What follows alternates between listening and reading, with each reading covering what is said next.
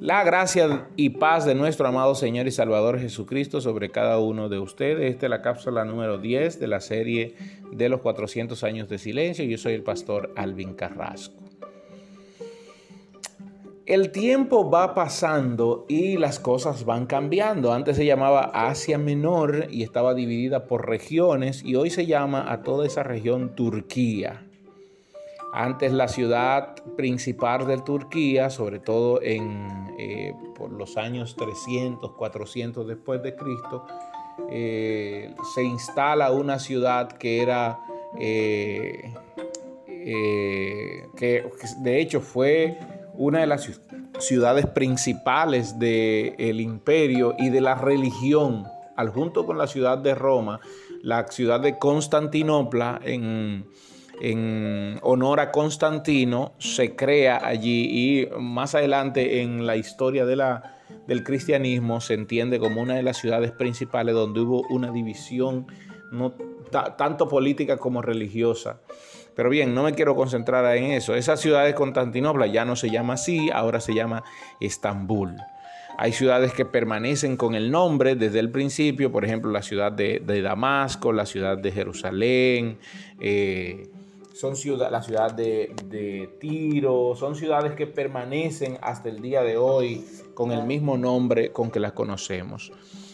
Por eso es que el día de hoy ya no existe la ciudad de Susa, no existe la ciudad de Babilonia como tal, sino que existen ciudades eh, como Bagdad, Basora, eh, que adquirieron nuevos nombres y nuevos propósitos. Bien, el imperio, el imperio medo-pérsico que empieza a gobernar el mundo entero dura 200 años con un poder militar, un poder eh, religioso y un poder eh, político bastante fuerte. Hasta que en el norte, en Macedonia, se levanta una, una eh, bueno, lo que pasa es que en ese momento Tesalónica, que era la ciudad, Tesalónica eh, era, era prácticamente la ciudad principal de Macedonia. Y de allí se levanta el rey Felipe, el rey Filipos, y logra conquistar a toda la, la, Grecia conocida y a todas las regiones griegas que estaban divididas por tribu y cada ciudad tenía un rey. Entonces logra conquistar a cada ciudad y ponerla bajo su dominio. Y logró unificar a los griegos, sobre todo con la amenaza que venía del este, es decir, la amenaza que venía desde Medo Persia en, esa revuelta habían gente que estaban a favor de Medo Persia, habían griegos que habían sido comprados por Medo Persia. Una cosa que debemos entender en estos 400 años de silencio, hubo mucha intriga, hubo mucha compra, hubo mucho, eh, mucha mentira y mucha artimaña, y esto lo vamos a ver. Porque ah, como el día de hoy también la política se, se basa de ese tipo de cosas, para tener subyugada tanto la política como la religión, tener subyugada a al pueblo, a las naciones. Así que eh, Medo-Persa, el, reinado Medo-Pérsico había eh, comprado a algunos políticos griegos y al ver que se estaba levantando el rey Filipos, le dieron muerte al rey Filipos.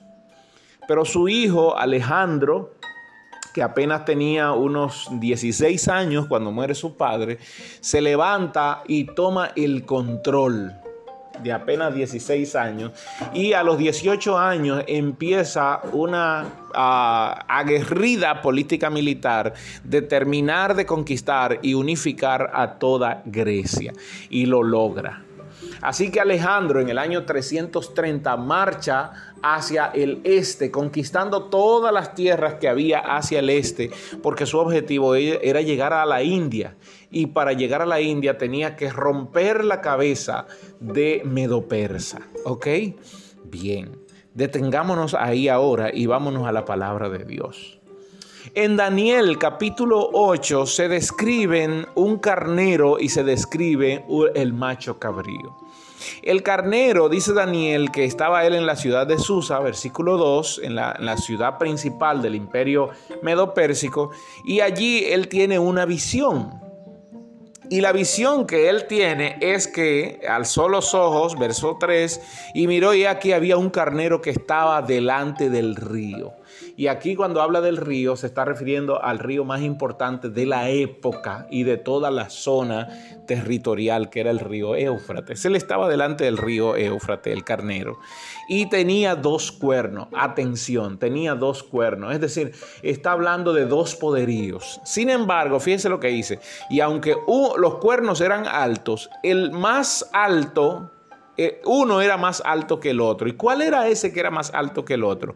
El más alto creció después. Se estaba refiriendo a que el cuerno de Media, que fue conquistada por Persa y estuvo bajo el protectorado de Persa, el cuerno de Media subió por encima de los persas. Media en esos 200 años se hizo más poderosa y más grande que Persia. De hecho, en la historia no se, como, no se como el reinado pérsico, sino que se conoce como el reinado arqueménida o Arqueménida, refiriéndose básicamente al reinado de los pers, de los medos, al reinado de los medos. Por eso yo hablé de que las guerras que lidió Alejandro Magno contra los medios o contra Medo Persa se llamó las guerras médicas, porque Persa quedó eh, subyugado ante el poderío de Media. Fíjense cómo empezó, unos 200 años antes, eh, Persa, Persia conquista a Media, sin embargo, Media creció tanto en poderío militar y en reinado que subyugó, terminó subyugando a Persia. Por eso las guerras entre Alejandro Magno y los medos persas se llamó las guerras médicas. ¿Por qué? Porque los griegos decían, estamos peleando contra Media. Para ello Persia ni existía, sino que estaban peleando contra Media. En la historia este, a este imperio se le llama el imperio Arqueménida. Ok, permítame cerrar aquí y mañana yo continúo. La gracia del Señor sea con ustedes.